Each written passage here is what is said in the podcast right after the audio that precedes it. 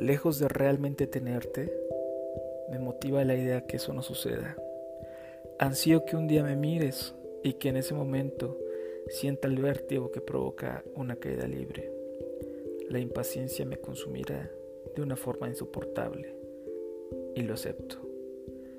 El origen del problema viene de la necesidad de que existas, de como Frankenstein te arme como rompecabezas, pieza a pieza, pedazo a pedazo, siendo dos niños jugando a la guerra en un real campo de guerra, donde sepas que el amor no juzga fama reprochable, ni mucho menos limita libertad.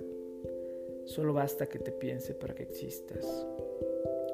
Nuestra cordura seguramente solo estaría permitida en un manicomio. Nuevamente, la insolente idea apareció. Y fíjate que a ratos lo olvido. Uno al mantenerse ocupado todo el día, mal que bien lo logra.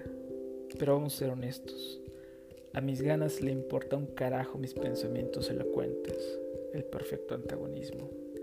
A mi edad, uno tiene hábitos mentales un poco extraños.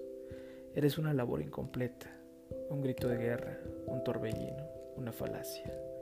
Hay veces que nos toca ser el sueño imposible de alguien y otras veces nos toca ser admirador, algunas otras somos verdugos y luego mendigos.